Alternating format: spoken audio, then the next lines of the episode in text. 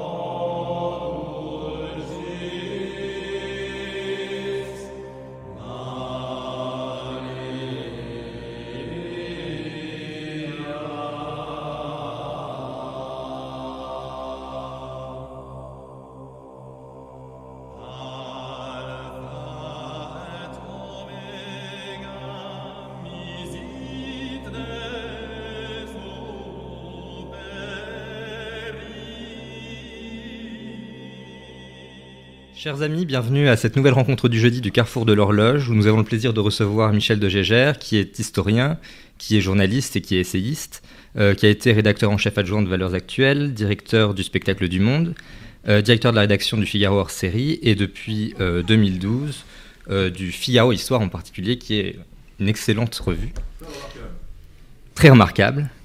Euh, il est membre de l'Académie des sciences morales et politiques et il est l'auteur de nombreux ouvrages, dont Les derniers jours, la fin de l'Empire romain d'Occident aux belles lettres en 2014, euh, Confiteur ou la paix catholique à Renaissance catholique en 2009, euh, La compagnie des ombres à quoi sert l'histoire aux belles lettres en 2016, et Le cabinet des antiques, dont le premier tome est sorti aux belles lettres en 2021, a pour sous-titre Les origines de la démocratie contemporaine, et le dernier, qui est celui qui nous, qui nous amène ici ce soir, qui est ici d'ailleurs, euh, le tome 2, donc, euh, sorti en 2022, l'an dernier, La mélancolie d'Athéna, l'invention du patriotisme. Euh, d'où le sujet de la conférence de ce soir, qui est Qu'est-ce que la patrie? Notre histoire à l'école d'Athènes. La conférence sera suivie d'une discussion et vous pourrez poser vos questions dans la salle ou par le fil de discussion de notre chaîne YouTube. et vous pouvez également soutenir notre action de plusieurs manières, euh, en faisant des dons sur euh, la chaîne YouTube de Radio Athéna à chaque diffusion en direct. Vous pouvez aussi devenir souscripteur de la chaîne avec un abonnement mensuel. il y a aussi notre compte PayPal radioathéna.gmail.com et enfin notre compte Tipeee tip2e.com barre oblique radio trait d'union Athéna 1. Je laisse la parole à Michel de Gégère.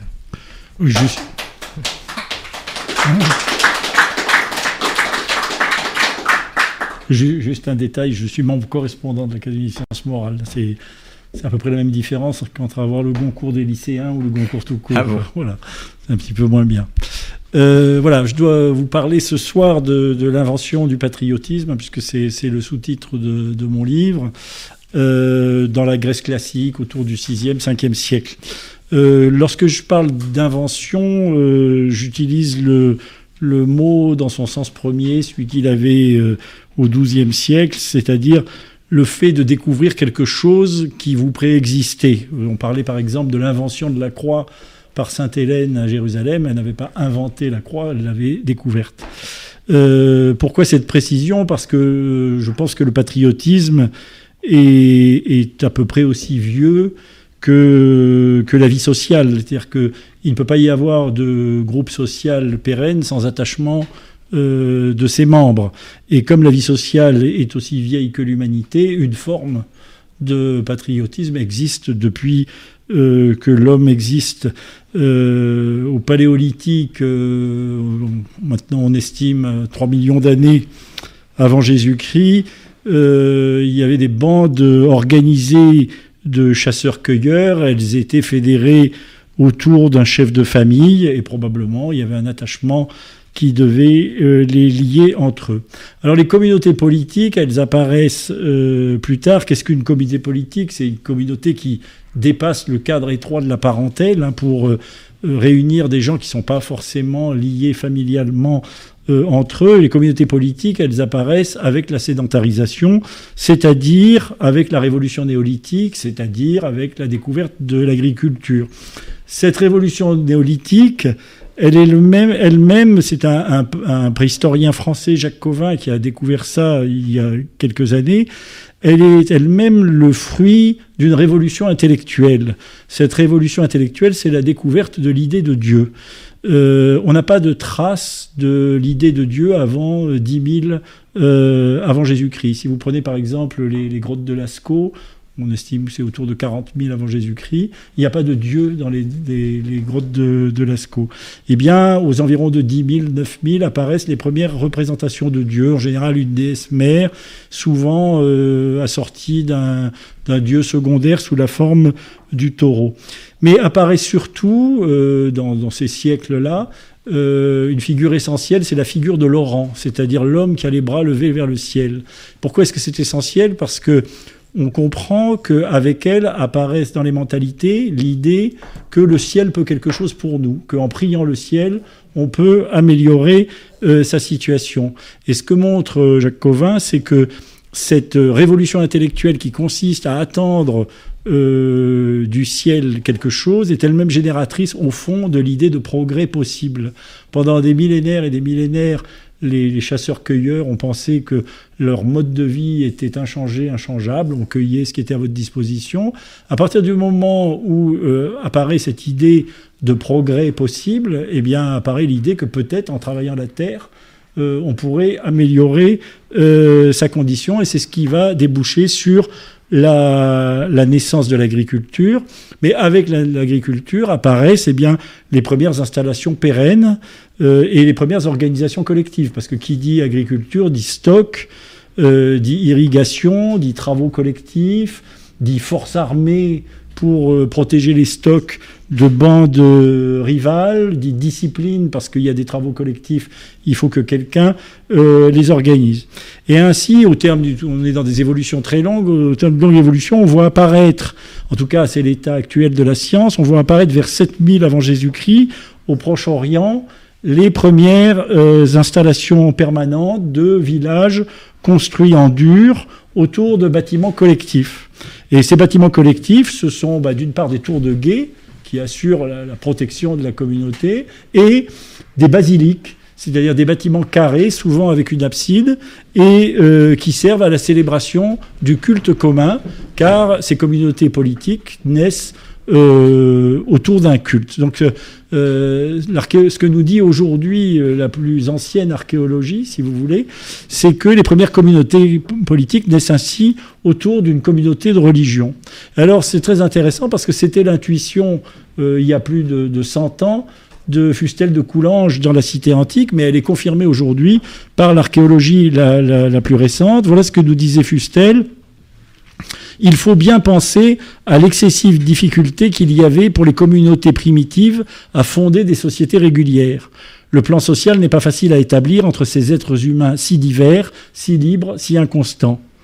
Pour leur donner des règles communes, pour motiver le commandement et faire accepter l'obéissance, pour faire céder la passion à la raison et la raison individuelle à la raison publique, il faut assurément quelque chose de plus fort que la force matérielle et de plus respectable que l'intérêt, de plus sûr qu'une théorie philosophique, de plus immuable qu'une convention, quelque chose qui soit également au fond de tous les cœurs et qui y reste avec empire. Cette chose-là, c'est une croyance.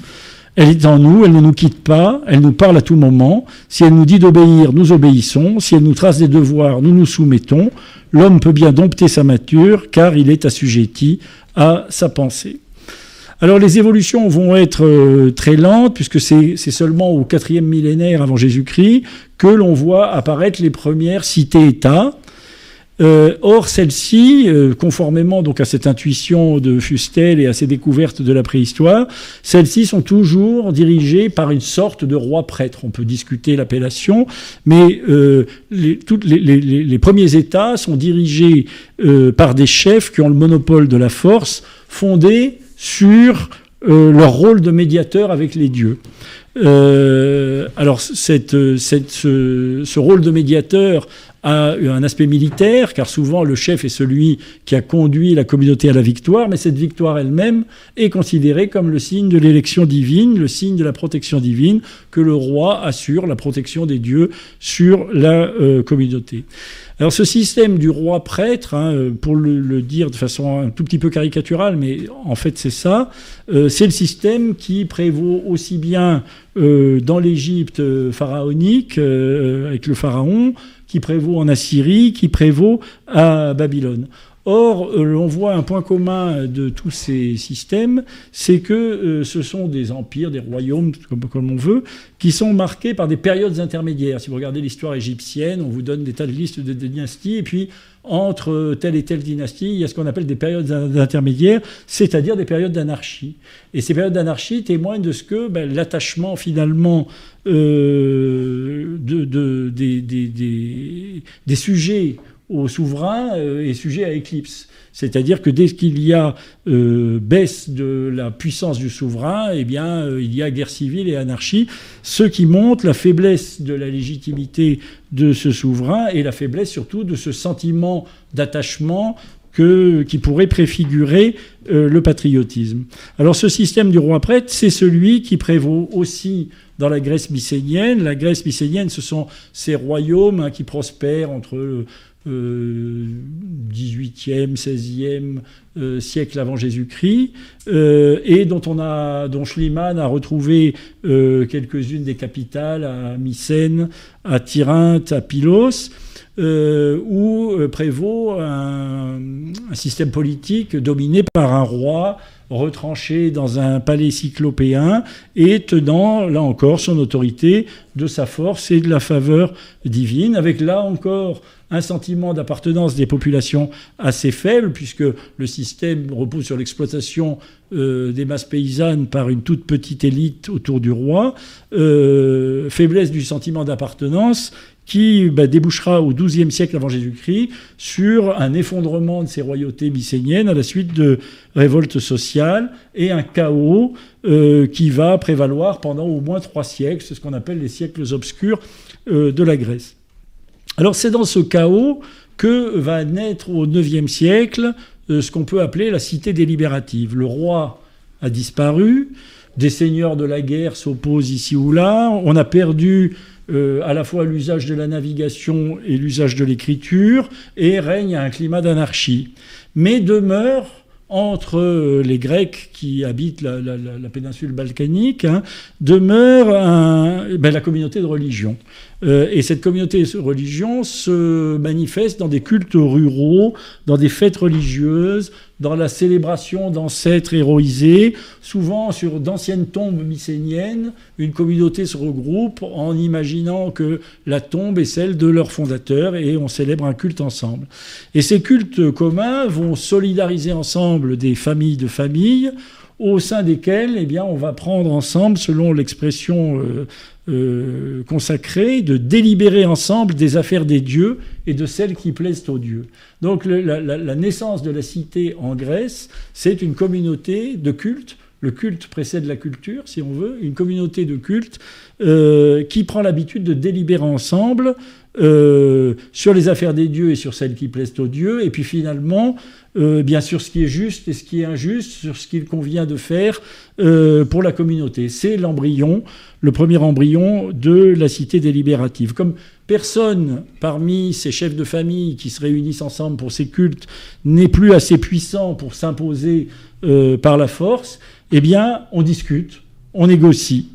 Euh, autre facteur qui marque cette période, la disparition de la navigation a euh, empêché les Grecs de continuer à faire comme ils le faisaient pendant l'époque mycénienne, c'est-à-dire à importer de l'étain et du cuivre d'Asie mineure ou de, Rhodes, étain et cuivre par l'alliage duquel on faisait des armes de bronze. En revanche, on trouve en Grèce euh, du fer et on va apprendre à travailler le fer et s'apercevoir que cela permet de faire beaucoup plus facilement des armes abondantes qui vont se retrouver à la disposition de tous les chefs de famille.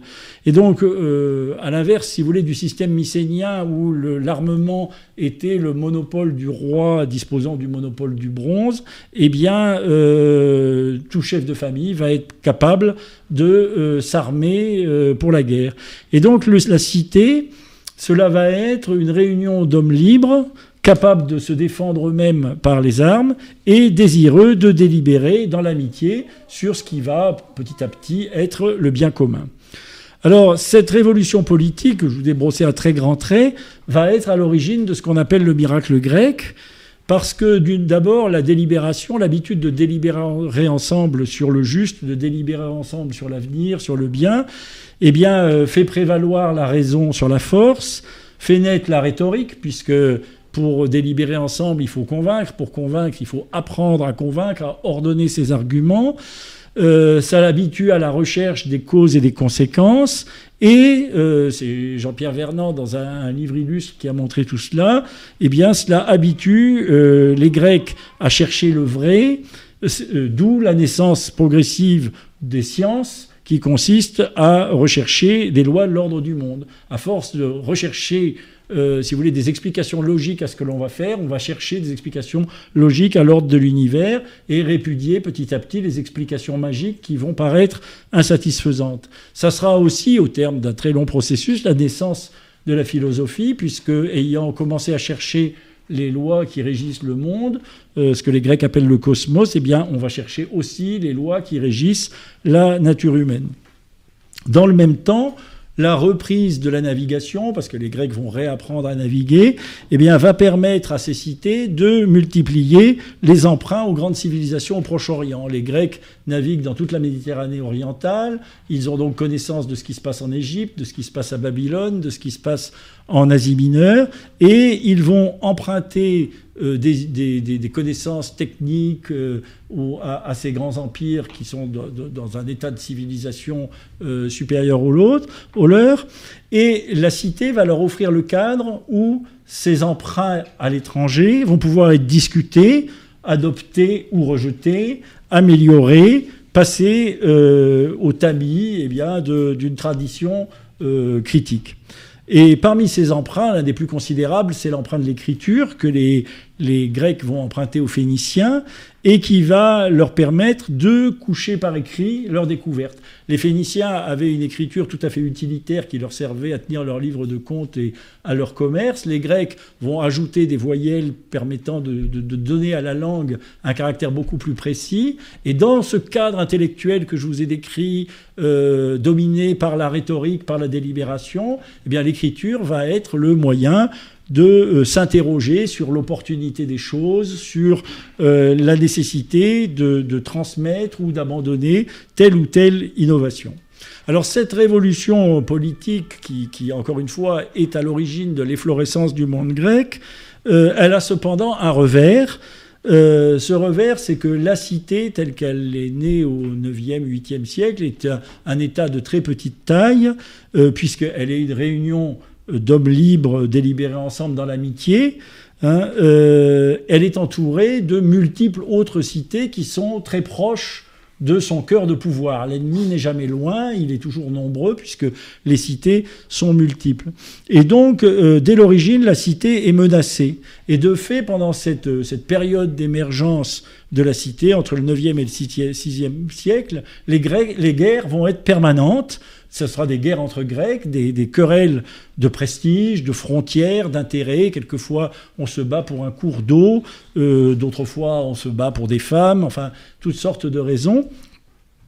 Mais euh, une guerre permanente entre les Grecs. Et pourtant, les Grecs, par leur communauté de langue et leur communauté de religion, ont une certaine conscience euh, de leur unité, communauté aussi de système de gouvernement, puisque ce système de la cité délibérative s'étend à tout le monde grec. Et euh, euh, ils vont assez rapidement, dès le 8e siècle par exemple, avec les Jeux olympiques, qui sont des grandes fêtes panhelléniques, célébrer aussi le sentiment de leur unité. Mais vous remarquerez que les Jeux olympiques sont un affrontement. Et c'est typique, si vous voulez, du monde grec, c'est que l'unité elle-même se célèbre dans la diversité, la concurrence euh, et l'affrontement. Alors, euh, ces, antagonismes entre cités grecques, euh, entre ces innombrables, il y a plusieurs centaines de cités grecques, si vous voulez. Une cité, c'est la superficie est très très variable, mais enfin, une très grande cité, ça peut être un département, l'équivalent de la surface d'un département français. La plupart, c'est beaucoup beaucoup plus petite. C'est ce qu'on appelle une cité, c'est pas une ville, c'est un, une ville, quelques villages, son entourage immédiat, quelques terres agricoles, mais une cité de petite taille. Et donc ces antagonismes entre, cités font peser sur les Grecs euh, un risque, un risque immense et permanent, c'est celui de perdre euh, leur liberté et de la perdre d'une manière très concrète. Euh, c'est Jacqueline Romy qui, qui, le souligne, l'expérience première qui a ému et terrifié les Grecs, ce n'est pas celle d'une différence sociale qu'ils avaient toujours connue, ainsi que la plupart des peuples, mais la possibilité par la guerre et par la défaite de devenir esclaves. Car on le devenait au sens littéral du terme, c'était vrai au temps d'Homère, cela l'était encore au 5e siècle, et ce risque toujours présent ravivait le prix de cette liberté concrète ainsi menacée. Donc dans, ce contexte, souligne Jacqueline de Romilly, eh le, premier trait de la liberté grecque, de cette aspiration des Grecs à la liberté, est qu'elle s'obtient non pas contre la cité, mais grâce à elle. C'est la cité qui vous évite de devenir esclave euh, de, voisins qui vous auraient fait la guerre. Eh bien, euh, la patrie, dans le cadre défini par cette invention de la, cité libérative. On peut donc euh, déjà en dégager les traits. C'est une petite communauté d'hommes libres qui se connaissent entre eux, qui sont liés par l'amitié, qui partagent les mêmes cultes, qui délibèrent ensemble sur le juste et l'injuste, et grâce à laquelle chacun peut espérer échapper à l'esclavage et à la mort. Eh bien, on comprend que dans ces conditions, avec une telle définition, cela est entretenu chez les Grecs un attachement infiniment supérieur à ces patries que celui qui avait pu lier les hommes entre eux avant eux. On comprend qu'ils aient placé d'emblée le patriotisme au cœur de leur éducation, ce qu'ils appellent la paideia, qu'ils aient fait du patriotisme, de l'attachement à la cité, de la nécessité de s'y dévouer, de lui consentir le sacrifice de ses efforts et, s'il le fallait, de sa vie, eh bien, le sommet du euh, devoir de justice. Par, la mise au point euh, de la cité délibérative, les Grecs avaient fait de la recherche du juste, la recherche commune du juste, la clé de voûte de la communauté politique. Or, si la justice et de rendre à chacun ce qui lui est dû, eh bien, la patrie étant ce grâce à quoi on a la liberté et la vie, eh bien, il devait être évident qu'on lui devait tout. Et on voit cela euh, dès les poèmes d'Homère, qui sont euh, mis au point, pense-t-on, au 8e siècle. D'abord de façon orale, puis petit à petit couché par écrit. Dans l'Iliade, euh, l'Iliade est pour une très grande part le poème de la défense de la patrie, à tel point que, euh, alors qu'il s'agit d'une épopée grecque, les Troyens, qui sont les adversaires des Grecs, deviennent, au fil de l'épopée, eh bien, les vrais héros de, de l'épopée. C'est eux qui présentent les personnages les plus attachants, les plus sympathiques. Pourquoi? Parce qu'ils défendent leur pays et que cela parle aux Grecs. Dans l'Odyssée, Ulysse euh, quitte euh, la promesse d'immortalité bienheureuse que lui fait Calypso, la, plus belle des nymphes, mais il la quitte parce qu'il veut retrouver sa femme, son fils et sa patrie. Patria, en grec, euh, cela veut dire lignée. ceux qui descendent d'un même père. C'est une définition purement généalogique. Mais Homère lui associe déjà la terre, puisque euh, dans le récit qu'il fait des retrouvailles d'Ulysse et de Laerte à Ithaque, lorsque Ulysse est arrivé dans, sa, dans son pays, euh, la première phrase que dit Ulysse à son, à son père, c'est Me voici retourné sur la terre de mes pères. Apparaît donc dans Homère au 8e siècle avant Jésus-Christ cette notion de terre des pères. Mais Homère associe aussi à euh, cette notion la liberté, puisque comme vous le savez, le premier soin d'Ulysse euh, lorsqu'il euh, retrouve sa patrie est de massacrer les prétendants venus de Céphalonie qui occupaient sa table, dévoraient son bien et convoitaient sa femme. Et donc voilà donc au 8e siècle avant Jésus-Christ, où le moment où les deux épopées homériques sont composées, voilà la patrie nettement définie, une lignée, une terre, une liberté nous disons un peuple, un territoire, une souveraineté, auquel le devoir de justice eh nous impose de nous dévouer. Alors pendant de longs siècles, euh, cet idéal va modeler l'âme grecque. Euh, encore une fois, je vous ai dit qu'il était au cœur de l'éducation des Grecs. Il va modeler l'âme grecque sans pour autant que la Grèce ait à faire face à une invasion étrangère, parce que le phénomène curieux est que euh, entre l'effondrement des royautés mycéniennes et le 5e siècle avant Jésus-Christ, donc pendant euh, 7 ou 8 siècles, la Grèce ne va pas connaître d'invasion étrangère. Les, les, les, les, seules guerres que connaissent les Grecs, c'est des guerres qui les opposent entre eux. Et le, patriotisme, euh, donc ce patriotisme euh, civique, euh, que nous avons vu euh, se définir, eh bien, va placer au-dessus de tout l'attachement à la cité, sans que euh, les Grecs soient confrontés à d'autres guerres que celles, encore une fois, qui les opposent entre eux. Alors tout va changer au 5e siècle avec les guerres médiques. Les guerres médiques, c'est ce moment où l'Empire perse, la superpuissance de l'époque, Darius, puis son fils Xerxès, vont entreprendre d'étendre l'empire perse au Balkan et de soumettre la, Grèce des cités. Or, cette invasion va mettre doublement le patriotisme grec à l'épreuve. D'abord, parce que, encore une fois, comme je vous l'ai dit, ce patriotisme est un patriotisme civique. Euh, c'est l'attachement de chacun à sa propre cité.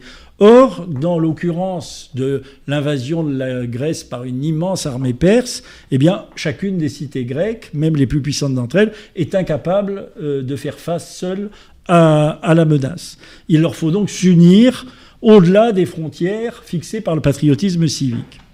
Ensuite, parce que les souverains perses vont très habilement mener une campagne diplomatique déstabilisante auprès des Grecs. En effet, euh, Darius puis Xerxès euh, demandent euh, aux cités grecques la terre et l'eau, c'est symbolique de leur soumission, mais en échange de cette soumission un peu théorique à une suzeraineté lointaine du souverain perse, eh bien, ils promettent l'autonomie. C'est-à-dire que chaque cité se voit proposer, si elle reconnaît l'autorité lointaine du roi perse, eh bien, de continuer à vivre assez tranquillement, avec comme seule obligation de verser euh, régulièrement un, impôt, un tribut, et de, euh, de temps en temps des recrues pour les guerres que le, souverain perse euh, voudrait mener.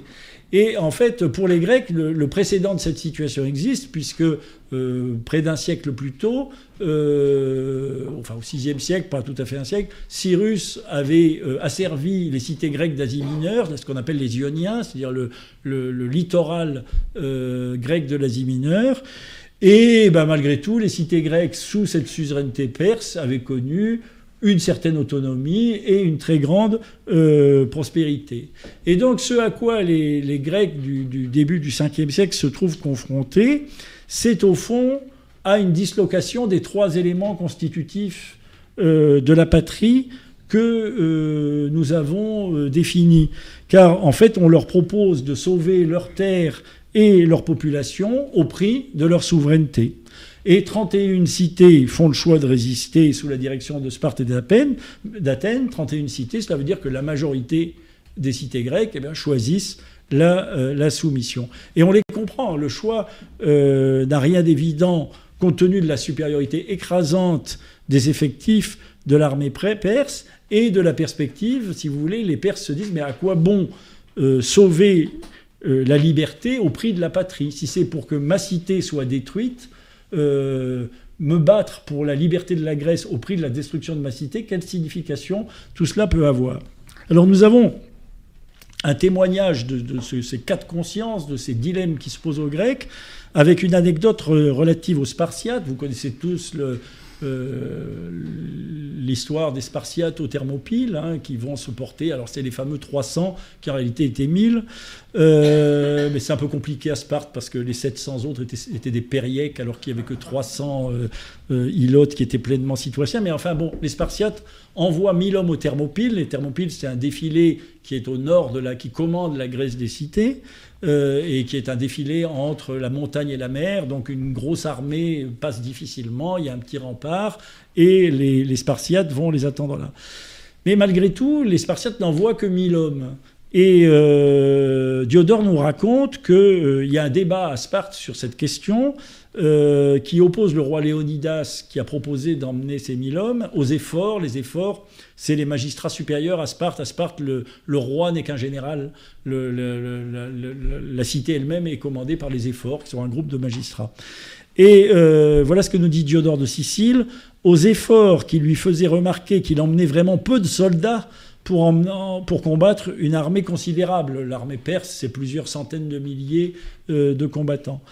Euh, et qui lui ordonnait d'en prendre davantage. Donc les efforts disent à Léonidas, mais prends donc plus d'hommes. Léonidas répondit en comité secret que si, pour interdire aux barbares de franchir les défilés, ils étaient peu, pour accomplir la tâche à laquelle ils allaient, alors ils étaient beaucoup. On trouva sa réponse énigmatique et obscure, et on lui demanda s'il songeait à conduire ses hommes vers une action sans importance. Il répondit qu'il les emmenait en principe pour garder les défilés, mais qu'en fait, c'était afin de mourir pour la liberté commune. En conséquence, si mille hommes allaient là-bas, Sparte brillerait grâce à eux grâce à leur mort, pardon, d'une plus grande gloire, tandis que si les Lacédémoniens y partaient en masse, Lacédémone périrait tout entière, car aucun d'eux n'oserait fuir pour sauver sa vie. Et donc, voilà ce que nous, nous dit cette anecdote, c'est que face à un combat qui était perdu d'avance, il était important que Sparte fasse front pour le principe, pour manifester sa prééminence. Sparte est alors la cité hégémonique, bénéficie d'une espèce de primauté d'honneur euh, grâce à son prestige en Grèce. Donc il fallait manifester cette prééminence en étant au premier rang dans la lutte contre le barbare, manifester son dévouement à la cause de tous les Grecs. Il fallait aussi éviter les défections parce que si Sparte euh, avait l'air de se désintéresser de la cause commune, il était très probable que euh, un très grand nombre d'autres cités beaucoup moins puissantes auraient quitté la coalition et se seraient euh, aux Perses. Mais en même temps, Léonidas dit aux efforts qu'il n'est pas raisonnable de sacrifier plus de 1000 hommes et non pas toute la population spartiate, parce qu'alors, ça aurait été sacrifier la patrie à la patrie. Et il n'a pas voulu sacrifier l'ensemble de la population combattante à la cause commune. On trouve le même type de débat, cette fois avec le territoire, euh, dans le cas d'Athènes, une fois le, défilé des Thermopyles, qui, comme vous le savez, a été tourné par les, par les, par les Perses, euh, Athènes se retrouve en première ligne et Thémistocle convainc les Athéniens d'aller se réfugier sur la flotte. On envoie les femmes et les enfants à Salamine et à Trézène. Trézène est une petite ville du Péloponnèse. Salamine, c'est une petite île qui est juste à côté du port du Pirée. Donc on envoie les femmes et les enfants à l'abri et les hommes sur les bateaux. Et donc, euh, il y a débat euh, sur, euh, sur la question, parce que ça consiste à livrer cette fois, non pas la population comme ne voulait pas le faire Léonidas, mais le territoire, puisque plus personne ne, défend le territoire d'Athènes, et de fait, Xerxès va avancer jusqu'à Athènes, va prendre la ville sans difficulté puisqu'elle a été désertée et va la brûler. Et au moment où l'acropole est incendiée, où Athènes brûle et les Athéniens sont sur les bateaux à contempler, puisqu'ils sont tout à fait tout à côté, à contempler leur ville incendiée, eh bien certains euh, s'interrogent. Peut leur importer euh, la victoire et le salut n'avait pas de sens pour eux, euh, nous dit Hérodote s'ils devaient livrer à l'ennemi les temples des dieux et les tombeaux sacrés de leurs pères. Euh, voilà un, nouveau débat intéressant, c'est-à-dire que peut-on livrer à la défense de la liberté pour sauver la population et pour sauver la souveraineté? Eh bien, on a livré le territoire. Dans le même temps, sur la flotte, puisque c'est une flotte panhellénique, il y a ces 31 cités qui, qui, sont alliés, qui participent, eh bien, euh, il y a un certain nombre d'alliés, beaucoup des alliés euh, d'Athènes sont des Péloponnésiens. Vous voyez la géographie de la Grèce qui estime qu'il serait beaucoup plus raisonnable d'attendre les Perses à l'entrée du Péloponnèse, là où il y a un tout petitisme qui, par lequel qui est beaucoup plus facile à défendre, et que donc il faudrait euh, envoyer la flotte à l'entrée du Péloponnèse, et y qu'il y avait quelque chose d'absurde euh, dans le fait de rester devant Athènes et de tout risquer pour une ville euh, qui était déjà détruite. Et Thémistocle, le général athénien, insistait pour que la flotte reste à Salamine, puisqu'il avait compris que le site était euh, un site très resserré dans lequel les Perses pourraient pas manœuvrer, qui était très avantageux pour livrer bataille. Mais euh, l'un des chefs euh, péloponnésiens insulte Thémistocle d'oser prendre la parole alors qu'il n'a plus de cité, puisque sa cité est incendiée. Et Thémistocle répond euh, qu'il a encore sur ses 200 trières, puisque Athènes a une flotte immense, 200 bateaux, et peuplés d'Athéniens, et que ces bateaux euh, peuplés d'Athéniens et de combattants, c'est la plus grande ville de la Grèce qui réside dans ses combattants et non euh, dans des murs inanimés. Et donc, en gros, Thémistocle lui explique que la patrie, c'est la population et la liberté, et ce n'est pas le territoire. Alors vous voyez que né de la, dislocation de la patrie, euh, faut-il sacrifier le territoire, faut-il sacrifier la souveraineté, faut-il sacrifier la population? Eh bien ces dilemmes, tout au long de, notre histoire, vont être les nôtres. Euh, en 1940, euh, qu'est-ce que le régime de Vichy? Eh bien, c'est l'idée qu'il est nécessaire de sacrifier une part de sa souveraineté pour maintenir une part du territoire et pour sauvegarder la population, les réfugiés, négocier le retour des prisonniers, rétablir les voies de communication, permettre aux Français de vivre mais en même temps, en sacrifiant cette part de la souveraineté que sacrifiait la Convention d'armistice, eh bien, euh, le gouvernement perdait une partie de sa liberté et était condamné finalement à être entraîné euh, dans un engrenage qui euh, a pu le conduire à des décisions qui reniaient l'honneur national, puisqu'on a quand même livré des, étrangers à, l'occupant hein, de, zones libres et qui reniait dans une certaine mesure une part de l'histoire de France, une part de l'histoire française. Mais dans le même temps, le choix euh, gaulliste, le choix de Londres, le choix euh, que préconisait De Gaulle, c'est-à-dire d'abandonner totalement le territoire, gouvernement qui serait parti à Alger et laisser les Allemands libres d'administrer à leur guise le territoire français, eh bien, euh, ça consistait euh, finalement à abandonner le territoire et la population pour sauver la souveraineté. et dans cette hypothèse, la population aurait été entre les mains d'un Gauleiter, les Juifs auraient très probablement été tous liquidés comme ils l'ont été en Hollande ou en Pologne. Plus près de nous, euh, ce que l'on voit aujourd'hui euh, en Ukraine, euh, c'est Zelensky défendant sa souveraineté, mais au prix de la destruction de son territoire et du sacrifice d'une grande partie de sa jeunesse. En, France, le souverainisme d'un Jean-Pierre Chevènement ou d'un Asselineau fait souvent l'impasse sur la question migratoire.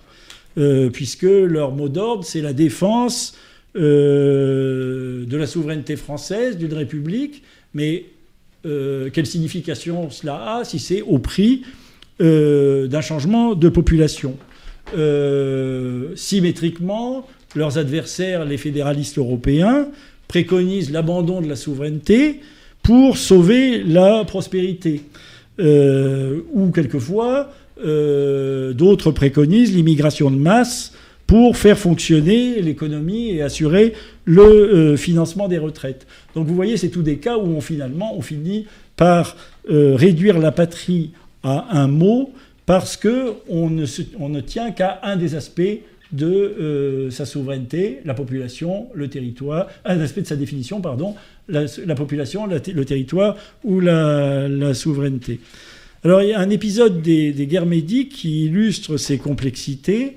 Euh, donc après les, Thermopyles, les, Perses sont donc arrivés jusqu'à Athènes, ont incendié Athènes. Puis il y a eu la fameuse bataille navale de Salamine, donc devant Athènes, et la victoire navale des Grecs.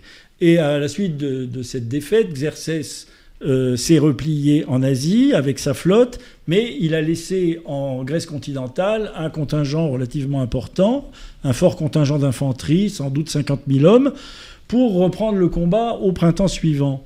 Mais très habilement, euh, le général perse qui est, qui est, aux commandes de ce, de ce, corps expéditionnaire va faire une proposition diplomatique en envoyant un émissaire à Athènes pour négocier la paix avec les Athéniens. Les Perses avaient identifié le fait que les Athéniens avaient la plus puissante flotte et que si on arrivait à détacher Athènes de la coalition, eh bien les Grecs n'auraient plus de flotte et seraient faciles à battre. Et donc euh, les Perses proposent, euh, vont voir les Athéniens en leur faisant valoir que leur cité est indéfendable. Euh, géographiquement, elle est dans une espèce de couloir des invasions, donc elle a vocation à être détruite chaque fois que les, Perses reviendront, ils font valoir qu'ils ont, eux, un immense réservoir d'hommes, et que donc, euh, cette tactique qui consiste à laisser détruire la cité, si on fait ça chaque année, ça peut devenir euh, compromettant pour l'existence de, la cité elle-même. Et donc, euh, les Perses proposent à, Athènes de lui rendre son territoire agrandi de tout ce qu'ils voudront, euh, de tout ce que les Athéniens voudront, de reconstruire la ville à ses frais et de faire d'Athènes la cité hégémonique euh, en Grèce. Donc c'est exactement tout le programme qui sera, euh, dans le courant du siècle, le programme de Périclès, mais là qui est offert sur un plateau par les Perses aux Athéniens. Et les Athéniens vont refuser, et Hérodote nous en a rapporté le motif dans des termes qui me paraissent intéressants parce qu'il manifeste la dilatation du patriotisme que la guerre euh, avait provoqué. Il n'y a pas assez d'or, une terre assez extraordinaire par sa richesse et sa beauté, pour nous consentions à ce prix à nous ranger aux côtés du Mède et à réduire la Grèce en esclavage, répondent les Athéniens. Il existe de nombreuses raisons graves pour nous en empêcher quand nous voudrions le faire, et la première, la plus grave, ce sont les images et les demeures de nos dieux incendiés, gisant à terre, qui exigent de nous une vengeance éclatante plutôt qu'un accord avec l'auteur du crime. Ensuite, il y a le monde grec, uni par la langue et par le sang, les sanctuaires et les sacrifices qui nous sont communs, nos mœurs qui sont les mêmes, et cela, les Athéniens ne sauraient le trahir. Eh ce, texte est très important parce que c'était manifesté en quelques phrases que le patriotisme ne pouvait se limiter au cadre étroit de la cité, au cadre étroit pour nous de l'intérêt matériel, l'intérêt immédiat, et qu'il s'inscrivait dans une réalité plus ample, celle que définissait, c'est ce que disent les Athéniens, la communauté de race, de religion, de langue, de coutume, de manière de se gouverner qui existait entre les Grecs et qui interdisait aux Athéniens d'abandonner la cause des Grecs pour ne défendre que euh, l'intérêt étroit et immédiat de leur propre cité. Euh, ce qui était plus précieux que cet intérêt immédiat, c'est ce qu'on peut définir comme une communauté de civilisation.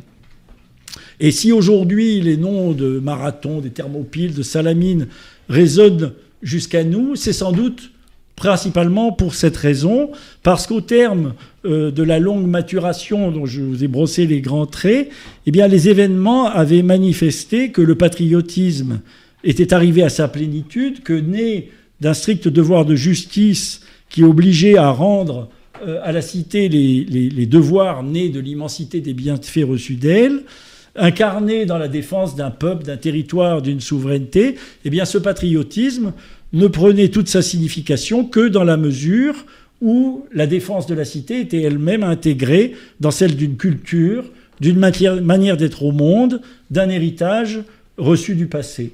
Dans ces conditions, le patriotisme ne pouvait se limiter à un strict amour de soi, à l'instinct de survie. Son ressort, c'était l'admiration pour ce que les pères avaient fait de grand et de beau, la reconnaissance pour l'héritage, pour le passé qu'on avait reçu des, ancêtres sans, sans, mérite de notre part, et, que, et la volonté de le transmettre comme on vous l'avait transmis. Que le patriotisme n'était pas une autolatrie, qui ne procédait pas d'abord de l'amour de soi-même, mais du sentiment qu'il était juste de préserver et de transmettre comme un trésor le passé que l'on avait reçu. Alors les Grecs avaient manifesté par, par leur sacrifice que le patriotisme ne procédait pas de l'amour de soi, un petit peu ce qu'on peut observer aujourd'hui dans le patriotisme de stade de foot, si vous voulez, qu'il procédait de l'amour d'un passé admiré, parce qu'il avait tendu vers le beau, vers le vrai et vers le bien. Alors ici s'achève la partie glorieuse de cet exposé, celle qui a vu la dilatation du patriotisme, son, arrachement au tribalisme initial, son orientation vers le bien, ou la, vertu du citoyen se donnant euh, un idéal qui le dépasse, correspond elle-même au dépassement de la cité, se donnant elle aussi pour plus grand qu'elle. Mais comme j'ai été formé à la faculté de droit, mon plan a deux parties, et la deuxième partie va malheureusement être plus sombre. Alors après les guerres médiques, L'histoire euh, avait évidemment euh, suivi son cours et elle allait confronter les Grecs à un certain nombre de dilemmes qui ne cesseraient de euh, se poser après eux au cours de l'histoire à ceux qui s'efforceraient de servir leur patrie et de faire leur devoir. Au terme des guerres médiques, l'union panhellénique qui s'était faite entre ces 31, 31 cités et qui leur avait permis de vaincre la superpuissance de l'époque, hein, euh, une armée infiniment supérieure en nombre, eh bien cette union euh, va s'essouffler. Euh, Sparte est préoccupée de sauvegarder surtout sa permanence dans le Péloponnèse et il se retire très vite de la coalition pour s'occuper de ses affaires personnelles sans, sans, plus vouloir poursuivre la lutte. Et au contraire, les Ioniens, donc ces Grecs d'Asie mineure dont je vous ai parlé tout à l'heure, qui sont sous la botte perse, euh, eh bien vont euh, solliciter Athènes pour terminer le travail, pour les libérer, libérer les cités grecques d'Asie mineure, et pour euh, fédérer entre les Grecs pour faire face à un retour possible des, Perses.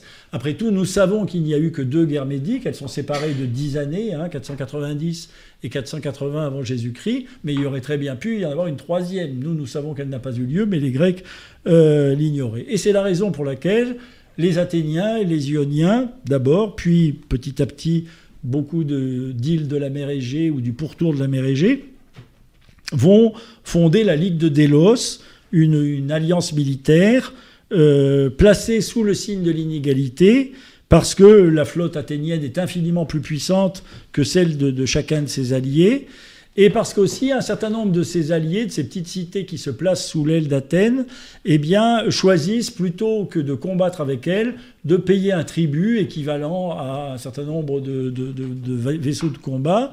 Et donc, au lieu de participer aux opérations, euh, ils, payent en, en monnaie, en argent, euh, leur, euh, leur participation. Mais ça fait d'eux, d'une certaine manière, des sujets. Quand vous payez un tribut à une puissance dominante, euh, l'égalité n'est plus qu'une illusion.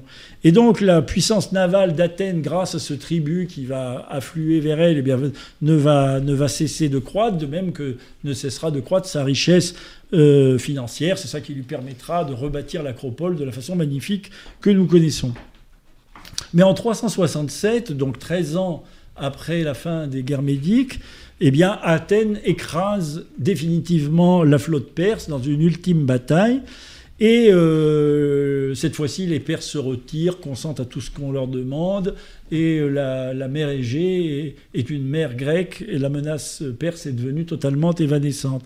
Et pourtant, les Athéniens vont refuser de dissoudre l'alliance. La Ligue n'a plus d'ennemis, mais elle va devenir l'instrument de la suprématie athénienne. Athènes va continuer à réclamer à ses alliés des lourds tributs parce que ses alliés, à ses yeux, sont devenus des sujets et elle châtie ceux qui prétendent quitter euh, cette alliance. Elle se comporte en puissance hégémonique sans faire partager à ses sujets les bénéfices de sa puissance. Alors ça va créer euh, évidemment des tensions, des révoltes, cela va créer avec Sparte, dont l'ancienne prééminence est ainsi contestée une rivalité qui finira par dégénérer en 431 avant Jésus-Christ en guerre générale entre deux coalitions, la Ligue de Délos autour d'Athènes d'une part et la Ligue du Péloponnèse autour de Sparte de l'autre. Guerre générale entre les Grecs, dont Sparte sortira victorieuse en 404, grâce paradoxalement à l'appui financier qu'elle aura sollicité et obtenu des Perses. Tout au long de ce conflit, dont, la Grèce va finalement sortir exsangue, le patriotisme ainsi avait été mis à mal. D'abord parce que euh, chacune des cités des deux alliances s'était trouvée elle-même divisée par le jeu des factions. Euh, la plupart des, cités de la Ligue de Délos, fédérées par Athènes, puissance démocratique, avaient adopté des institutions démocratiques. En revanche, la plupart des cités oligarchiques, où donc le pouvoir est retenu dans un plus petit nombre de, citoyens, une petite aristocratie, eh bien, la plupart des cités oligarchiques avaient spontanément euh, rallié la Ligue du Péloponnèse.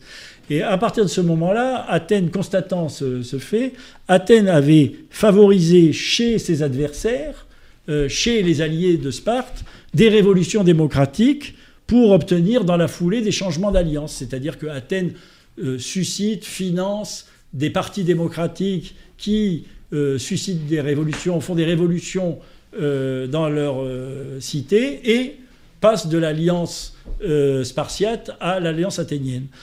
C'est exactement le mécanisme que l'on a vu à l'œuvre avec les révolutions de couleur que les États-Unis ont suscitées dans les anciennes possession ou dépendance euh, euh, de la Russie ou de l'Union soviétique.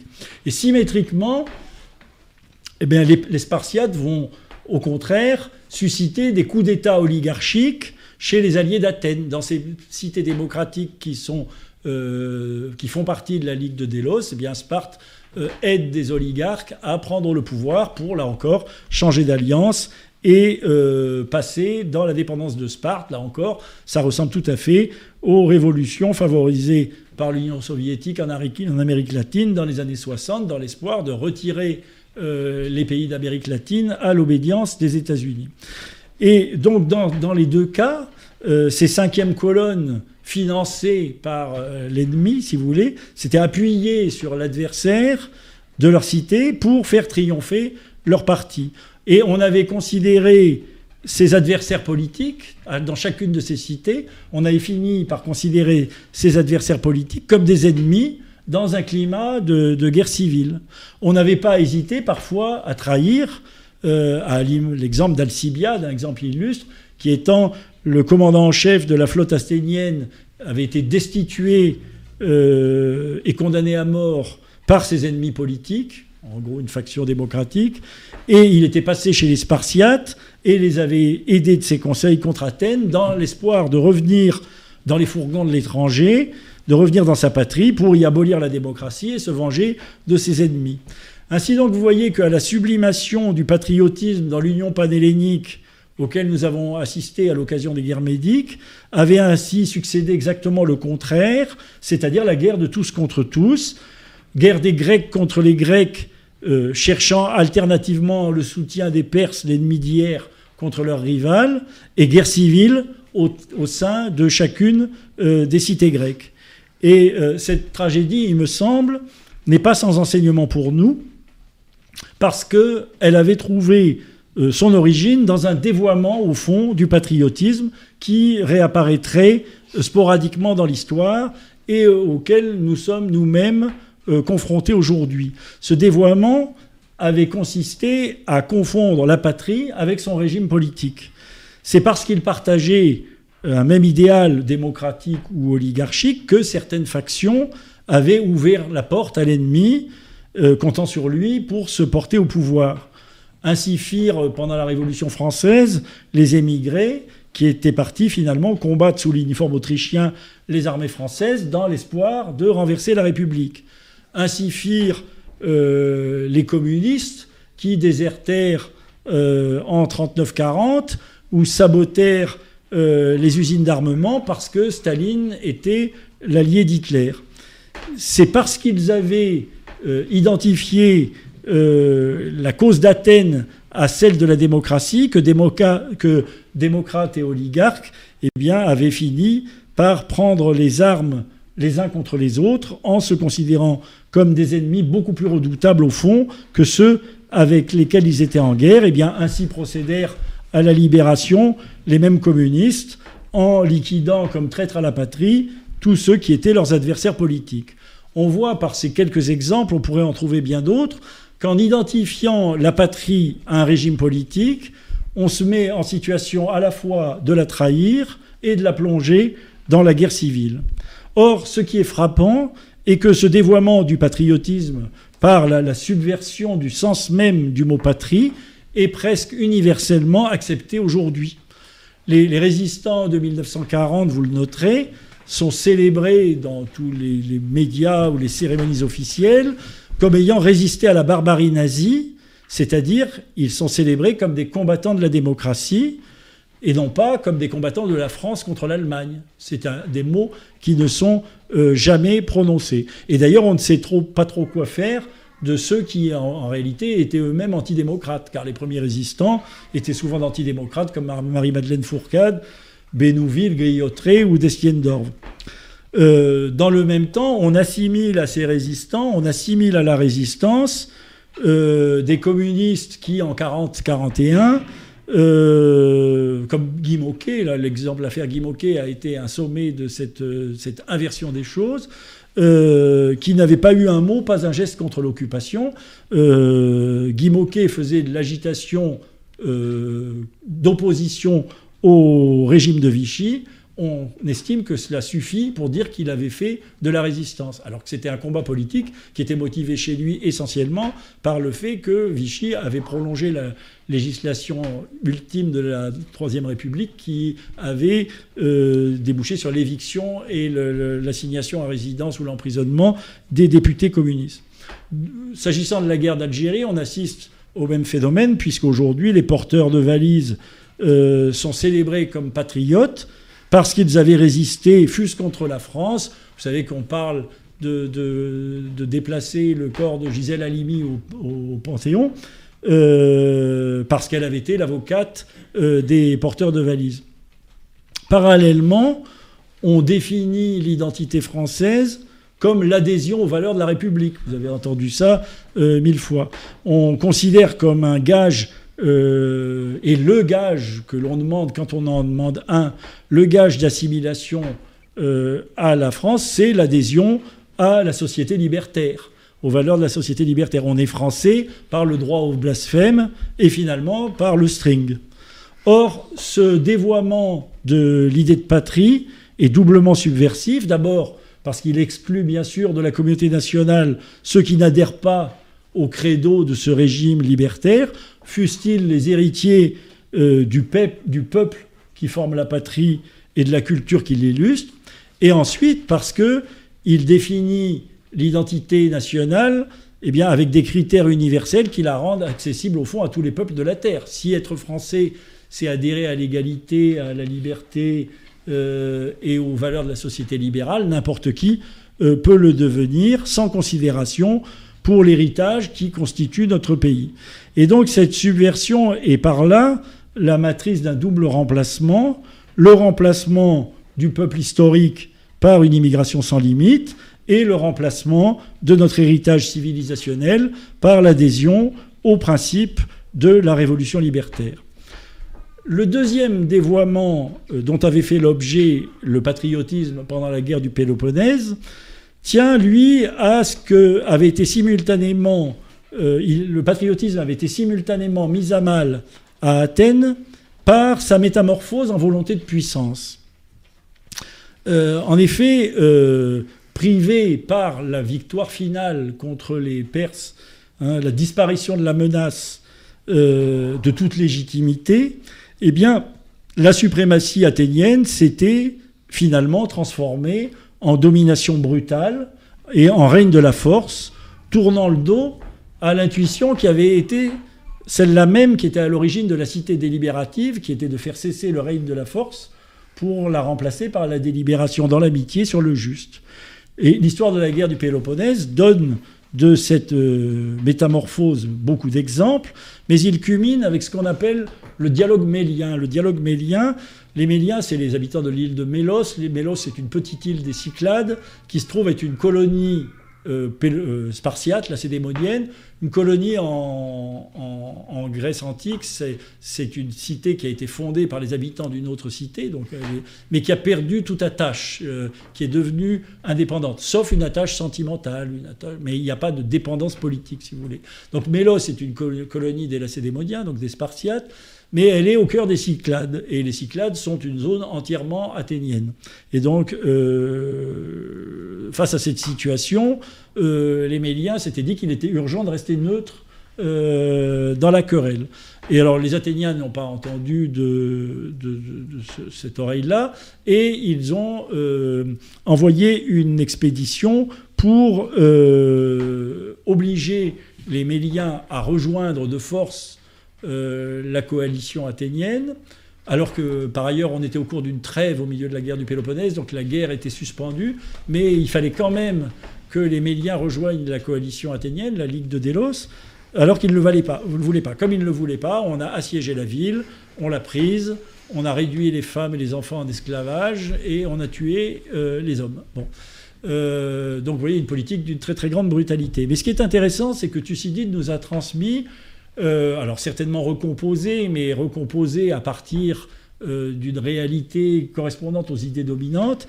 Il nous a recomposé le dialogue entre euh, les Athéniens, les ambassadeurs athéniens et les ambassadeurs méliens au début du conflit, au moment où arrive la flotte athénienne et où elle exige de Mélos qu'elle rejoigne la Ligue de Délos. Et voilà ce que disent les Athéniens. Nous n'emploierons pas de belles phrases, nous ne soutiendrons pas que notre domination est juste parce que nous avons défait les Mèdes, que notre expédition a pour but de nous venger des torts que vous nous avez fait subir, fit de ces longs discours. Mais de votre côté, ne vous imaginez pas nous convaincre en soutenant que c'est en qualité de colon de la Cédémone que vous avez refusé de faire campagne avec nous. Il nous faut, de part et d'autre, ne pas sortir des choses positives. Nous le savons, et vous le savez aussi bien que nous, la justice n'entre en ligne de compte dans le raisonnement des hommes que si les forces sont égales. Dans le cas contraire, les forces, les forts exercent le pouvoir et les faibles doivent leur céder. Alors vous voyez là, de la part de la démocratie athénienne, la revendication euh, d'une tyrannie, de la tyrannie finalement comme seul mode effectif et réaliste de gouvernement. De.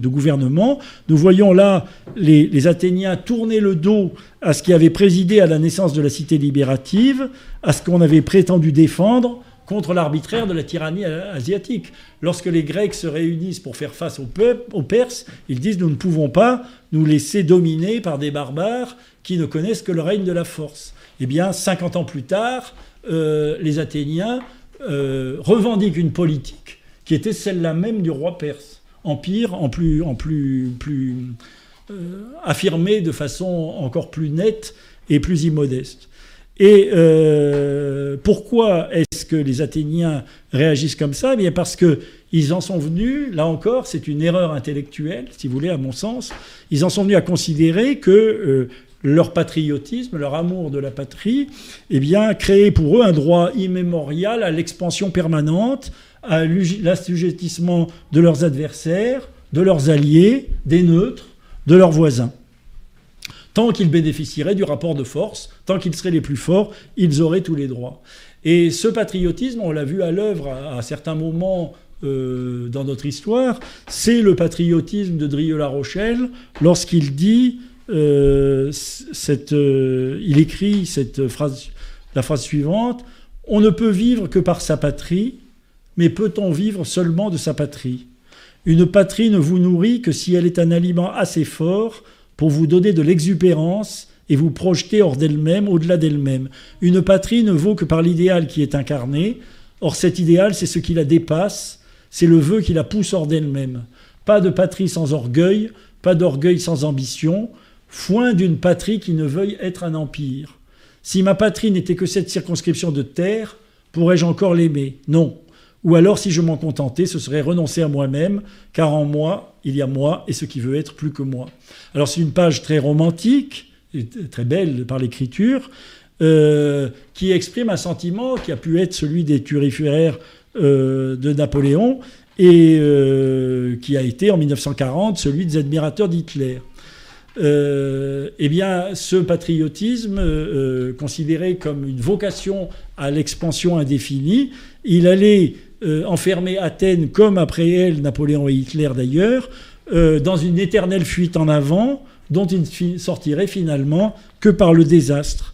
Car l'expansion pour l'expansion est par définition sans fin, et elle enferme euh, ceux qui la poursuivent eh bien, dans une spirale où les révoltes des sujets se succèdent et où, matées par d'impitoyables répressions, eh bien, elles contraignent à une guerre permanente jusqu'à l'épuisement. C'est ce qui est arrivé en tout cas à Athènes, qui connaîtrait à l'issue de la guerre du Péloponnèse la défaite, la perte de son empire et l'occupation de son territoire, l'abrogation de son régime politique, la mise en place d'une dictature sous la domination de l'occupant et en définitive la guerre civile. Alors euh, après, cette, cette, après sa victoire définitive, Sparte échouerait elle-même à installer durablement son hégémonie à la place de l'hégémonie d'Athènes. Le monde grec finirait par s'en remettre à l'arbitrage du roi perse pour mettre fin à ces conflits sanglants. Et euh, la perte de substance du patriotisme et du modèle civique finirait par préparer eh bien, le monde de la cité à l'effacement devant euh, la puissance macédonienne, celle de Philippe, puis d'Alexandre. Et ce qui frappe encore une fois, c'est que ces malheurs avaient été préparés par une faillite intellectuelle, le dévoiement de l'idée de patrie, par la, la métamorphose de l'amour admiratif pour le passé en amour exclusif de soi. Le patriotisme n'est légitime que parce qu'il est don et sacrifice, volonté de transmission de ce qui nous précède et nous dépasse, de ce qui nous oblige. C'est cet amour de compassion que vante Simone Veil, euh, amour de compassion pour quelque chose de fragile et de précieux.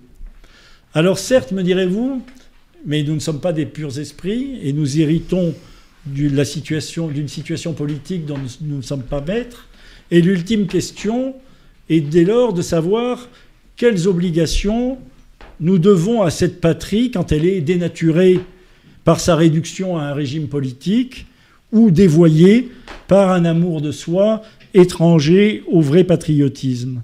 Les livres de Thucydide, d'Isocrate, de Platon sont pleins d'interrogations à ce sujet et qui sont les interrogations mêmes qui se posent à nous. À quelle loyauté nous contraint le patriotisme lorsque notre propre pays commet l'injustice? Que faire lorsque les autorités paraissent elles-mêmes compromettre l'intérêt national? Est-ce trahir que de souhaiter ou de prêter la main à un renversement d'alliance de son gouvernement avec une puissance étrangère. Faut-il nous associer à une guerre injuste? Peut-on même souhaiter la défaite de nos armes si c'est le prix à payer pour le renversement d'un régime qui conduit le pays à sa perte? Ces questions, vous voyez, ne sont pas très loin des questions que nous pouvons nous poser. Les Grecs y ont répondu dans les tâtonnements, les contradictions, et ces questions s'ordonnent finalement autour d'un cas de conscience dont nous cherchons encore la réponse. Que faut-il prévaloir, ma patrie ou la justice, s'il arrive qu'elle soit en conflit? Vous vous souvenez peut-être que Socrate, dans le Criton, proclame qu'il faut toujours obéir même aux lois injustes, parce que contester les lois renverserait l'ordre social sans lequel il n'y a pas de justice. Au contraire, Antigone, l'Antigone de Sophocle, face à Créon, proclame que les commandements de l'État ne, sont que des apparences de loi euh, lorsqu'elles s'opposent à la justice ou aux lois inébranlables des dieux.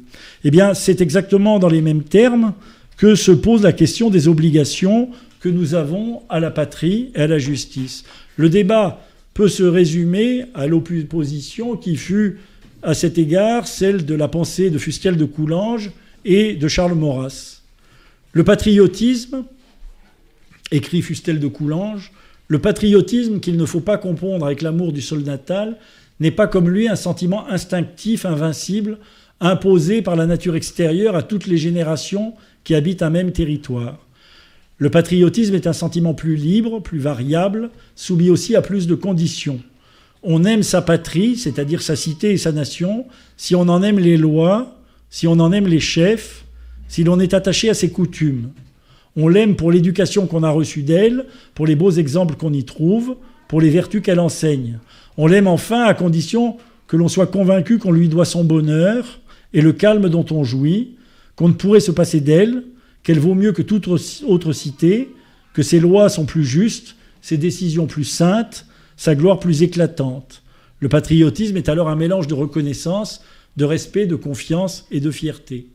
Alors la description, comme vous le voulez, elle est magnifique, mais elle sert un peu le cœur, car elle est peu opératoire, pour nous dire quel patriotisme est dû à une patrie dont les lois ne sont pas saintes, dont les chefs sont méprisables, et qui ne vaut pas toujours mieux que les autres cités. Alors à cette conception trop idéale, Maurras avait opposé la réalité concrète du peuple dont nous sommes issus, de la terre et de la culture dont nous sommes héritiers. Une patrie, écrit-il, ce sont des champs, des murs, des tours et des maisons, ce sont des hôtels et des tombeaux, ce sont des, hôtels, des hommes vivants, pères, mères et frères, des enfants qui jouent au jardin, des paysans qui font du blé, des jardiniers qui font des roses, des marchands, des artisans, des ouvriers, des soldats. Il n'y a rien au monde de plus concret. Certes, il faut que la patrie se conduise justement, mais ce n'est pas le problème de sa conduite, de son mouvement, de son action qui se pose quand il s'agit d'envisager ou de pratiquer le patriotisme, c'est la question de son être même. C'est le problème de sa vie ou de sa mort. Pour être juste ou injuste, il faut d'abord qu'elle soit. Il est sophistique d'introduire le cas de la justice, de l'injustice ou de tout autre mode de la patrie au chapitre qui traite seulement de son être. Vous, vous remercierez et vous honorerez vos pères et mères parce qu'ils sont vos pères et mères, indépendamment de leur titre personnel à votre sympathie. Vous respecterez et honorerez la patrie parce qu'elle est telle et que vous êtes vous, indépendamment des satisfactions qu'elle peut donner à votre esprit de justice ou à votre amour de la gloire. Votre père peut être envoyé au bagne, vous l'honorerez. Votre patrie peut commettre de grandes fautes, vous commencerez par la défense, par la défendre, par la tenir en sécurité et en liberté. La justice n'y perdra rien, la première condition d'une patrie juste, comme de toute patrie, étant d'exister. Alors sans doute, peut-être texte magnifique aussi, mais on n'honore tout de même pas de la même manière un père bagnard ou un héros de guerre. Et un tel raisonnement peut tout de même, il me semble, mener loin dans le consentement à l'injustice et au crime. Entre Maurras et Fustel, il faut dès lors trouver une ligne de crête. Celle-ci me paraît dessinée par ce qui est l'essence même du patriotisme, tel que j'ai essayé de vous le décrire. Nous avons vu qu'il relevait du devoir de justice. Ce devoir de justice inclut la, reconnaissance à l'égard de l'immensité du legs que nous avons reçu des ancêtres, mais il ne peut faire l'impasse sur la conformité de la patrie à sa vocation propre. La cité, nous enseigne Aristote, n'est pas seulement un groupement destiné à pourvoir à nos intérêts matériels, elle est justifiée par, nous l'avons vu, la recherche commune du bien. La fidélité qu'on lui doit ne peut, dans ces conditions, être tout à fait indifférente à la justice des causes qu'elle poursuit. Sans doute celle-ci doit être mise en, balance avec ce que nous avons reçu, mais sauf à regresser vers une pure solidarité tribale, elle ne peut perdre de vue la nécessité de poursuivre le juste. Quant à savoir comment tracer cette ligne de crête, cela reste en dernier ressort du domaine de la conscience de chacun d'entre nous. Je vous remercie de votre attention.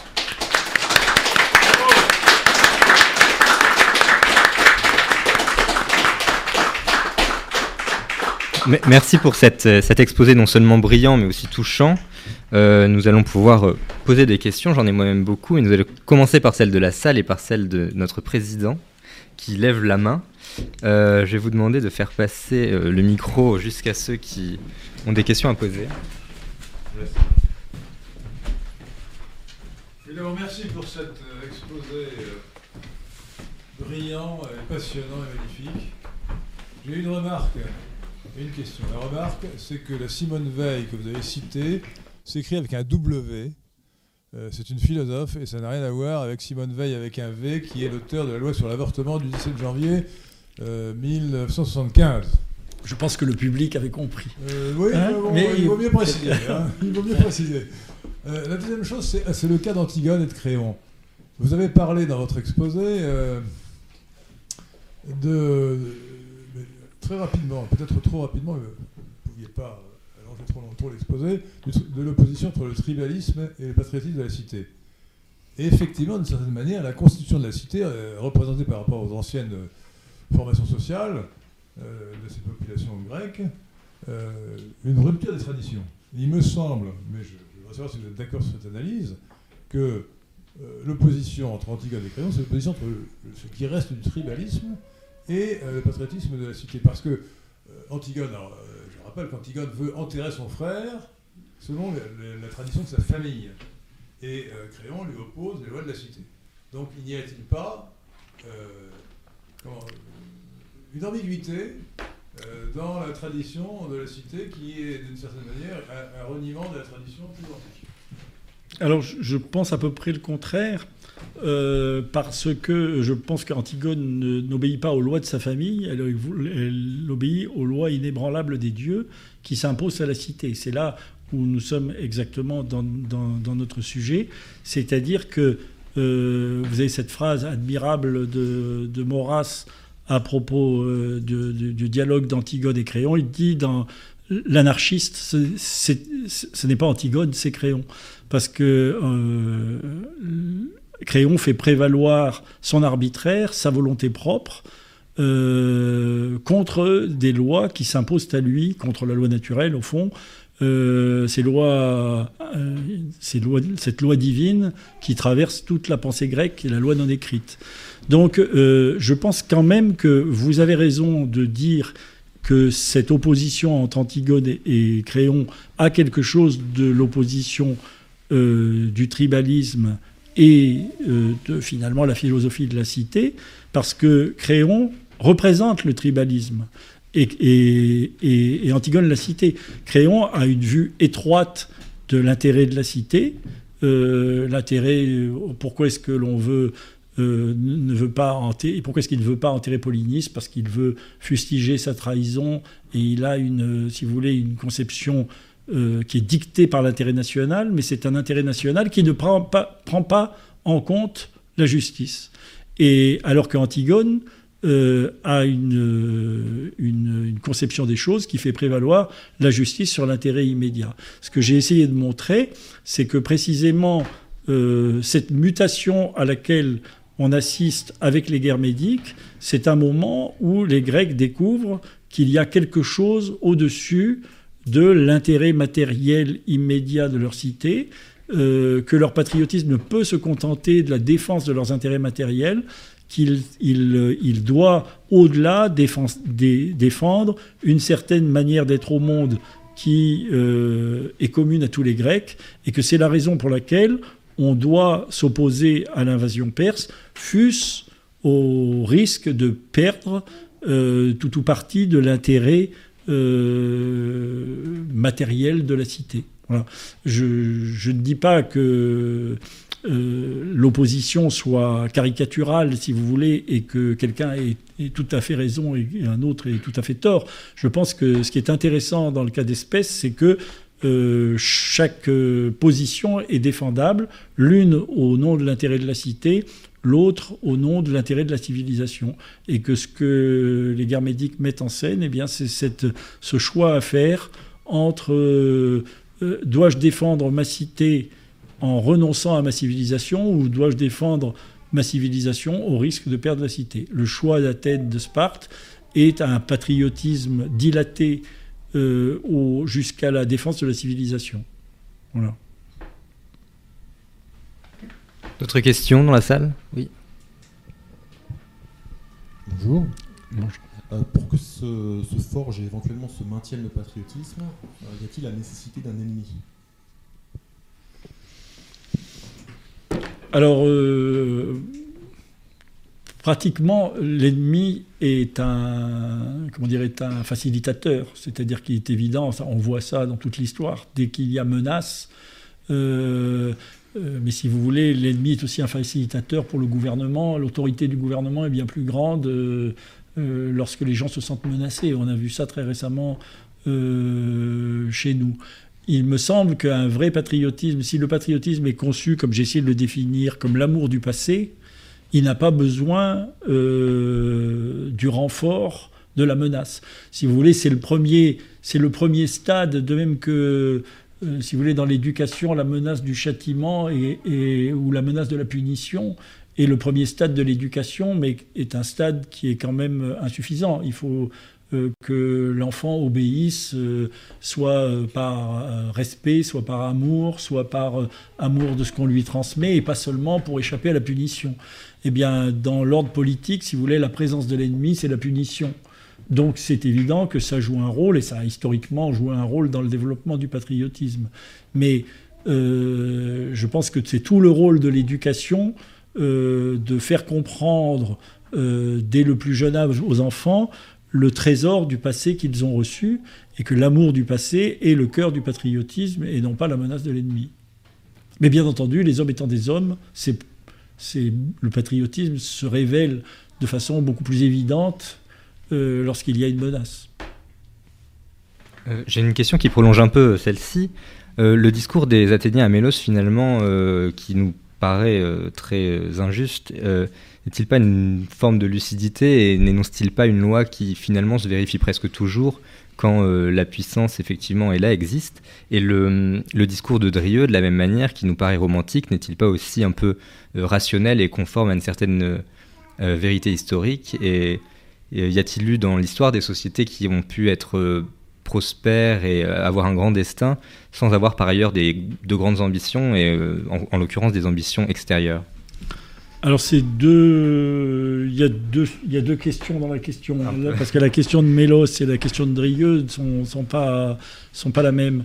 Euh, la question de Mélos, euh, bien sûr que c'est toute la question de la nature. Bien sûr que l'observation euh, de la nature montre que prévaut la loi du plus fort. mais précisément, tout l'effort de notre humanité consiste à s'extraire de cette loi de la nature pour euh, obéir à une loi qui est la loi naturelle, c'est-à-dire pas la loi de la nature, mais la loi de la nature humaine. Et les Grecs ont eu cette vertu de euh, dégager des caractères euh, qui sont communs à toute la, nature humaine, parmi lesquels la sociabilité, parmi lesquels l'amour de la justice, euh, et, donc, la loi naturelle, c'est la loi qui permet à la nature humaine d'atteindre sa plénitude. Donc la justice, si vous voulez, fait partie, euh, à mon sens, euh, des objectifs que doit poursuivre un gouvernement légitime. Alors, l'observation des choses montre que souvent ce n'est pas le cas, mais c'est pas parce que c'est souvent pas le cas qu'on doit faire un idéal d'un comportement qui est généralement observé. Euh, la dignité humaine consiste dans une sociabilité orientée vers la justice. personnellement, je crois cela. Bon.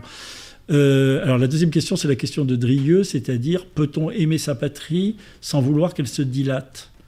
Euh, Moi, je pense que les expériences de dilatation sans limite, bien entendu, toutes les toutes les nations, puisque là nous vivons dans un monde de nations et d'empires, bon, euh, toutes les nations ont commencé par une certaine dilatation, mais euh, je sais que par exemple la théorie des frontières naturelles est, est, très discutable, mais tout de même euh, il y a par exemple dans la dilatation de la France sous l'égide de la monarchie capétienne une recherche retrouver un fond historique qui est la Gaule, hein, qui est en gros euh, de faire l'unité de ce qui a été de la, Gaule et de rechercher les frontières de la Gaule. Recherche imparfaite, puisqu'elle n'a pas été jusqu'au Rhin. Euh, mais encore une fois, les Anglais euh, nous en ont empêché. Et je pense qu'il y a une différence entre cette conception, si vous voulez, d'une extension, d'une expansion légitime consistant à unir euh, dans un même état euh, des gens qui ont un passé et une histoire commune, avec, par exemple, si vous voulez, j'étais très frappé par euh, la lecture, pas intégrale, parce que c'est long et, un petit peu lassant, mais la lecture de Mein Kampf, que j'ai lu en partie à l'occasion de la, parution de l'édition savante, qui est très très bien, qui a, été publiée il y a 2-3 ans, la conception du, politique de Hitler dès Mein Kampf, c'est-à-dire bien avant d'être au pouvoir, euh, c'est que l'être de l'Allemagne, c'est la dilatation permanente. Et que donc il faut non seulement réunir tous les peuples de langue allemande dans un seul Reich, mais il faut que ce Reich se dilate en permanence. Il, est pour il préconise une politique nataliste pour qu'on produise de façon industrielle, si j'ose dire, des Allemands, qu'ensuite on déporte euh, pour aller peupler les nouvelles terres qu'on va euh, conquérir à l'Est dans un, comment dire, un processus qui est inspiré des chevaliers teutoniques, un processus de dilatation permanente en dehors duquel il ne conçoit pas le destin de l'Allemagne. Ben, je pense que l'expérience montre que ça finit très mal. Euh, C'est vrai. y a-t-il d'autres questions dans la salle? Sinon, j'ai. Ah, pardon, j'ai pas Oui. Pour une précision, vous avez dit que, je crois, au 5e ou 6e siècle avant Jésus-Christ, euh, la Grèce avait perdu sa, flotte, sa marine. Non, pas au 6e siècle. Non, non, au 9e siècle. Au 9e, pardon. Oui. Pour quelle raison? Bah, l'anarchie. Ils, ont perdu l'art de la navigation. La flotte, je ne sais pas s'il y avait des flottes, mais enfin, il y avait quand même. En, Après, ça revient euh, assez vite. Euh, mais entre, si vous voulez, vers 1200 avant Jésus-Christ, euh, en 9e siècle, ça revient justement. Au 12e siècle, il y a l'effondrement des royautés mycéniennes et on connaît trois siècles d'anarchie. Euh, où il n'y a plus de pouvoir, il n'y a plus que des chefs de bande, etc. Et donc un certain nombre de savoir-faire disparaissent, dont l'écriture. L'écriture était exclusivement palatiale, il y avait l'écriture, le, linéaire B, mais qui, n'était utilisé que par les rois, les rois ayant disparu, l'écriture a disparu, les armes de bronze pour les raisons que je vous ai dites, et puis l'art de la navigation euh, qui se perd. Et puis... Euh, petit à petit, les Grecs vont retrouver cet art de la navigation. Et euh, alors, je n'ai pas du tout les, dates en tête, mais euh, précisément vers le 9e siècle, ils ont retrouvé la navigation. Ils recommencent à. Ils recommencent à, c'est le début, pas de l'expansion coloniale, mais enfin, euh, un petit peu, quoi, le début de, de, disons que la naissance de la cité et le recommencement de l'aventure maritime des Grecs sont, si ce concomitantes, euh, presque. Voilà. Alors que pendant ces périodes d'anarchie, il n'y a plus de navigation, il n'y a plus moyen d'aller importer les matériaux qui permettent de faire du bronze. C'est simplement ça. Mais voilà, c'est revenu euh, presque au début, du, monde de la cité. Alors après, j'ai plus exactement. Ne sais pas si on sait à quel moment exactement ils ont recommencé à naviguer. En tout cas, moi, je ne le sais pas. Y a-t-il d'autres questions dans la salle?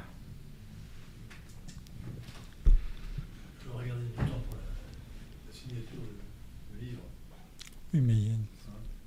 Euh, Est-ce que le sentiment de patriotisme est partagé universellement par euh, toutes les époques? Et euh, ne serait-il pas transcendé par le sentiment religieux? Alors, euh, je, pense que, encore une fois, toute société a besoin d'un sentiment d'attachement pour survivre. C'est-à-dire qu'une société peut survivre par la force, bien entendu, hein, un tyran qui a servi ses, ses, sujets, mais ça ne peut tenir, si vous voulez, en Corée du Nord, on voit que quand le, le dictateur est mort, les gens pleuraient à grands sanglots parce que la propagande de lavage de cerveau est telle qu'ils étaient tristes de sa mort. Je, pense qu'il y a quand même des, attachements qui sont indispensables euh, à la pérennité des groupes sociaux. Donc il faut. En revanche, je pense qu'effectivement, un gouvernement tyrannique euh, suscite moins l'attachement qu'une euh, petite communauté politique, parce qu'il faut voir ce que c'est que la cité, c'est une toute petite communauté, une petite communauté politique où tout le monde se connaît et où on a l'habitude de discuter ensemble, où finalement les familles euh, sont alliées par des mariages, etc. Enfin, il y a, un sentiment de, proximité des citoyens les uns envers les autres dans, la cité primitive qui n'existait pas euh, à mon sens, dans les, dans les systèmes politiques euh, antérieurs. Alors après, il y a des hauts et des bas, parce que euh, le patriotisme, c'est exigeant, et que, comme le disait monsieur, quand il y a une menace, ça renaît, mais quand tout va bien, ça disparaît. Et donc, ça relève beaucoup de l'éducation. C'est-à-dire que le patriotisme, il relève de la justice, parce qu'il relève de la gratitude. et la gratitude, ça s'apprend. La gratitude, ça ne s'éprouve pas euh, naturellement, parce que l'homme est l'homme. Et donc, euh, euh, prendre conscience de tout ce qu'on reçoit en naissant des gens qui nous ont précédés demande un effort qui a besoin d'être éduqué. Hein, voilà. Y a-t-il d'autres questions dans la salle? Alors, Je peux lire les, certaines questions de, des auditeurs à distance. Alors, tout d'abord, un don. Notre ami Neugordien, c'est un pseudonyme, nous fait un don de 5 euros et dit Excellente émission. Euh, merci Radio Athéna et Michel de Gégère. Euh, il y a aussi une question de Salter qui demande euh, Existe-t-il encore un enseignement de l'Antiquité grecque digne de ce nom en France ou est-il phagocyté par la gauche? Je ne sais pas trop vous répondre. ce que il y a de très bons historiens. Euh, il reste de très bons hellénistes, de très bons latinistes, de très bons historiens de l'Antiquité. Euh, on publie des livres de très bonne qualité. Euh, alors, est-ce que c'est phagocyté par la gauche Toute l'université est quand même plus à gauche qu'à droite, hein, de façon générale. donc, certainement, il y a beaucoup de gens de gauche là-dedans. voilà, comme dans toutes les dans toutes les. Je ne crois pas qu'il y ait de période où ce ne soit pas le, ça soit pas le cas. Mais en tout cas, il y a. Alors, l'enseignement, j'avoue que je ne sais pas. le, la production, la production de livres, d'articles, euh, me paraît d'assez grande qualité. Maintenant, il est évident qu'à partir du moment où euh, les programmes du bac ont quand même fait une part encore plus, enfin l'absence de bac, je ne sais plus comment enfin le nouveau bac, euh, font que vous ne pouvez pas faire à la fois du grec et du latin, que euh, tout ça est devenu optionnel très tôt, etc. c'est évident que ça va décourager les vocations pour l'agrégation de lettres classiques. Euh, qu'aujourd'hui, les gens qui s'engagent dans une agrégation de lettres classiques sont des héros à qui je rends hommage. Euh, mais c'est sûr que c'est pas le métier le plus porteur, le métier d'avenir euh, qu'on peut conseiller dans une optique purement matérialiste. Voilà.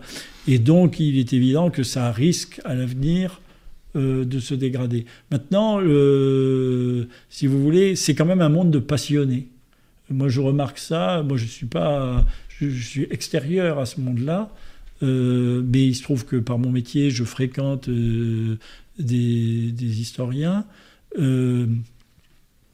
Euh, le, grec et le latin suscitent des vocations de gens passionnés qui les, étudiants, les élèves sont peu nombreux, mais ils sont très motivés par, euh, par la matière, parce qu'on les décourage tellement d'y aller que ceux qui y vont, c'est vraiment une élite. Quoi. Voilà. Donc euh, je, ne sais pas si à l'arrivée, euh, ça sera une catastrophe ou pas. Ça serait mieux si on encourageait cet enseignement, bien sûr. Un autre auditeur, Eric Warius, demande La définition de la patrie ne devrait-elle pas être indissociable de la notion de filiation ancestrale? On ne devrait pas se considérer patriote si ses ancêtres ne sont pas liés à cette même patrie. Oui, alors je, pense que la vérité n'est pas le contraire de l'erreur et que c'est pas parce que le cosmopolitisme règne euh, en la, dans la pensée dominante qu'il faut transformer la communauté politique en un élevage de lapins. Donc c'est-à-dire que la patrie, ça ressemble à une famille, c'est une famille de familles, et dans toute famille, il y a toujours eu des enfants adoptifs. Le, drame actuel, c'est qu'on nous explique que l'adoption est non seulement le mode privilégié, mais finalement le seul, et que les enfants adoptifs sont les seuls enfants légitimes, euh, et que la, filiation n'a aucun rôle, aucun. Et je crois qu'il ne faut pas passer de l'idée que la filiation n'a aucun rôle, qui est une idée absurde, euh, dans l'idée que la filiation doit être le mode exclusif euh, d'appartenance à, à une cité, à une nation, à une patrie. Je pense que toute l'histoire nous montre euh, l'exemple de Français d'origine étrangère et parfaitement assimilés et parfaitement dévoués à leur patrie. Ce n'est pas un élevage de lapins, encore une fois, je ne crois pas. J'ai une question uchronique, je ne sais pas si les uchronies vous intéressent. Euh, pensez-vous qu'Athènes aurait pu fonder un État-nation équitable après les guerres médiques? Non, malheureusement, c'est le drame finalement. Hein. Le drame, c'est que euh, les mentalités ne permettaient pas de penser la nation, mais pour les Grecs, c'était impensable. Euh, c'est-à-dire qu'ils ne conçoivent leur union. Alors je vous ai dit qu'ils la conçoivent quand ils la célèbrent dans des jeux, toujours dans l'antagonisme, dans la compétition. Euh, mais alors, il y a également des, alliances militaires qui se créent assez vite entre plusieurs cités, etc. Mais euh, toujours avec l'idée que l'autonomie est nécessaire parce que l'autonomie, c'est la, liberté. Être grec, c'est vivre en cité. Et donc, euh, l'idée du dépassement de la cité, et c'est si la, tragédie finalement du monde grec, est que par certains aspects, notamment la défense face à un envahisseur tel que les Perses, euh, la cité était euh, trop petite, euh, mais il était impensable pour eux, alors que, si vous voulez, Athènes a fédéré énormément de, cités grecques hein, dans la Ligue de Délos. c'est ce qu'on appelle l'empire athénien, mais c'est un empire qui ne fait pas participer